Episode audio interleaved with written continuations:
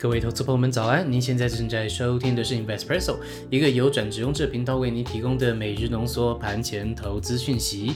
在这个讯息爆炸的年代，让我们每天早上陪您用一杯咖啡的时间，浓缩今天进场之前您需要知道的要闻。好的，那今天的时间呢是二零二二年的四月二十九号星期五。今天的总经产业新闻部分，我们会跟您分享的是日本逆市场 Q 一让日元贬破了一百三十元大关，请您听到最后，或是是说点击 YouTube 下方的时间轴，可以跳到指定的位置。呃，那我们的节目呢，做到这一期也有五十多期了。那那我们其实也在这个路上啊，有一些反思跟有一些想法。因此，我们会在这一期节目之后呢，我们会做出一些调整，而会在下一周呢，在 Investpresso 这一块，我们会直接先停更一周，并且呢，在之后我们会以更适合的方式来去跟大家来去做一个见面。好，所以说下周我们会暂时停更一周哦，就特别谢谢这段时间支持我们的所有的同学们。好，那我们废话不多说，我们先来讲一下今天的台股行情吧。啊，那昨天的这个盘面动态呢，哎，基本上是反弹的一个情势，包含联电跟联发科的这个法说啊，基本上都还是不错的，所以说带领电子股走高。那当中包含电缆还有食品等等族群呢，也变成了多头的焦点，加上这个台积电开始拉尾盘，直接激励这个加权指数中场往上。走了一百一十六点，那成交值呢是两千五百五十八亿元，好，相对来讲也没有到非常的多。好，那我们看一下三大法人的部分，外资是卖超一百五十八亿元，投信是买超六点八五亿元，自营商呢是卖超四点六七亿元，三大法人加起来是卖超一百五十六亿元。好，接着观察一下指数的部分，加权指数呢是上涨一百一十六点，柜面指数 OTC 呢是上涨一点三八点，而新台币的部分呢是继续往下贬，贬值了零点一二元。好，再观察一下族群的部分，前三的强势族群包含有电器电缆、食品以及玻璃陶瓷。那前三弱势的族群呢，包含有贸易、百货、航运以及观光。再来观察成交比重的话，电子是百分之五十八，航运是百分之十，化学、生机、医疗是百分之七。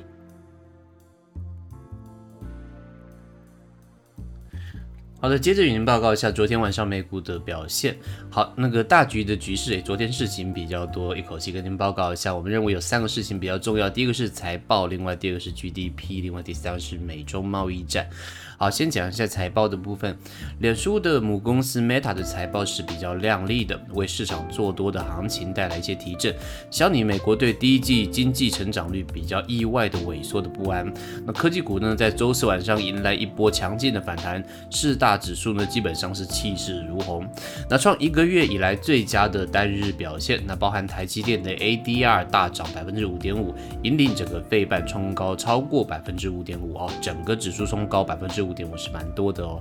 好，这是财报的表现，昨天晚上还是比较不错的。再来看一下 GDP 的部分，这就没有那么好了。呃，在数据方面呢，美国商务部公布了第一季的 GDP 的季增年率是负的一点四个 percent，哦，这个可能有经济衰退的危险哦。啊，大幅低于预期的百分之一，而且远逊于去年第四季成长百分之六点九的一个表现。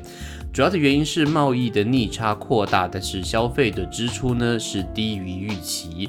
所以说，美国总统拜登也声明表示呢，美国经济萎缩受到技术因素影响，反映美国经济呢受到这个新冠疫情的影响，以及通膨恶化以及俄乌战争的干扰啊，这三大原因，这是拜登的看法。再来第三个事情是讲一下美中贸易战。美国财政部长耶伦呢，为了降低美国四十年来最严重的通膨，目前正在考虑降低对中国报复性关税的一个讯息。好，所以说这个事情可能接下来会有一些些转机跟减缓，请大家可以继续关注。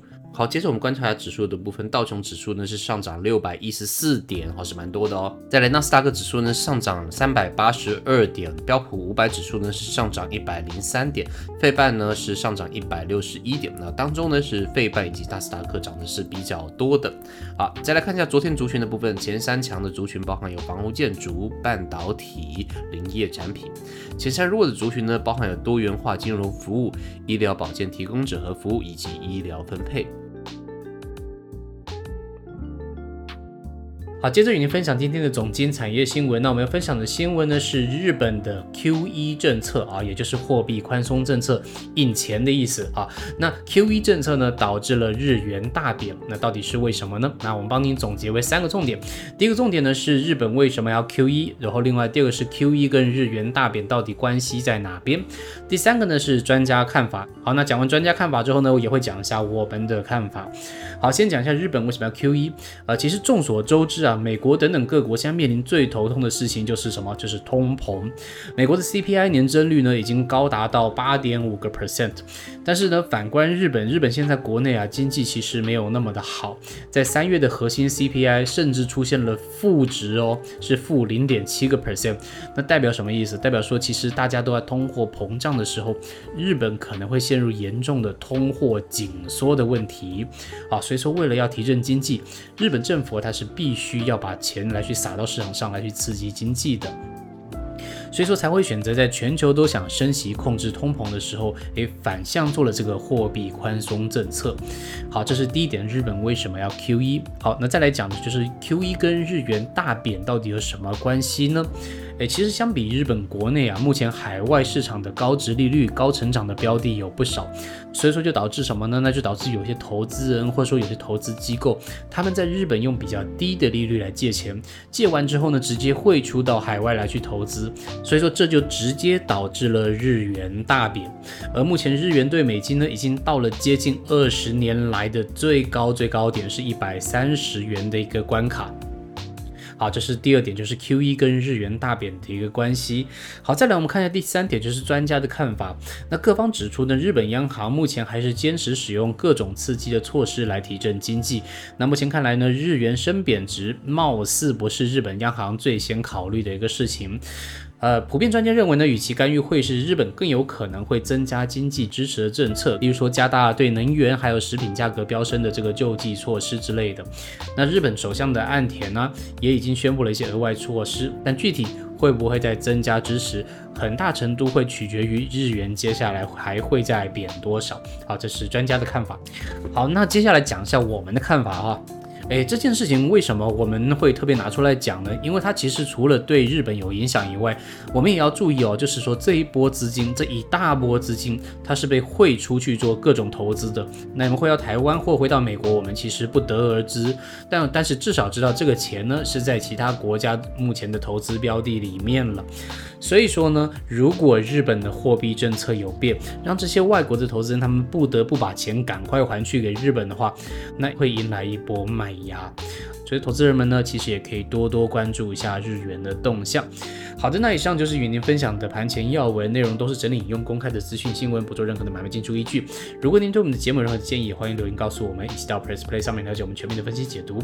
那下一周就像刚刚说的，我们会休假一周，那回来之后我们会以全新的面貌跟大家见面。那我们最后祝大家有个美好的一天，美好的连假，我们下下礼拜再见，拜拜。